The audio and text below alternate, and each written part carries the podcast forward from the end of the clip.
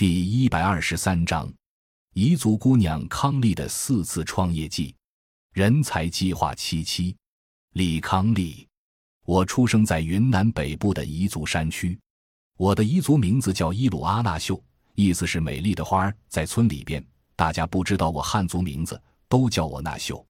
我的汉族名字叫李康丽，大家比较喜欢叫我彝族姑娘康丽，这也成了我的微信名字。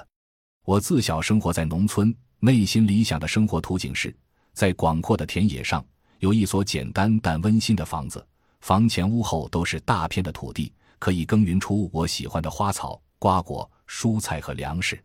要是能在院子里养几只老母鸡捡鸡蛋吃，那就更好了。晴时下地干农活。雨时泡一壶茶，看一本书，不看他人脸色，不去讨好任何人，凭借自己的双手顶天立地的生活。在小的时候，从大人的世界里，我就清楚的知道，未来要想过得好，就一定要离开家乡，走进城市，因为家乡太贫穷落后了。村子里生活的很多农民都和我的父亲母亲一样辛苦劳作，但收获微薄。和我年龄相仿的年轻人。为了生活，不得不远走他乡。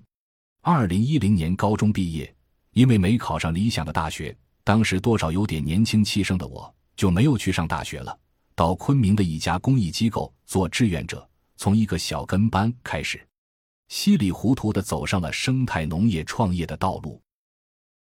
感谢您的收听，本集已经播讲完毕。喜欢请订阅专辑，关注主播主页，更多精彩内容等着你。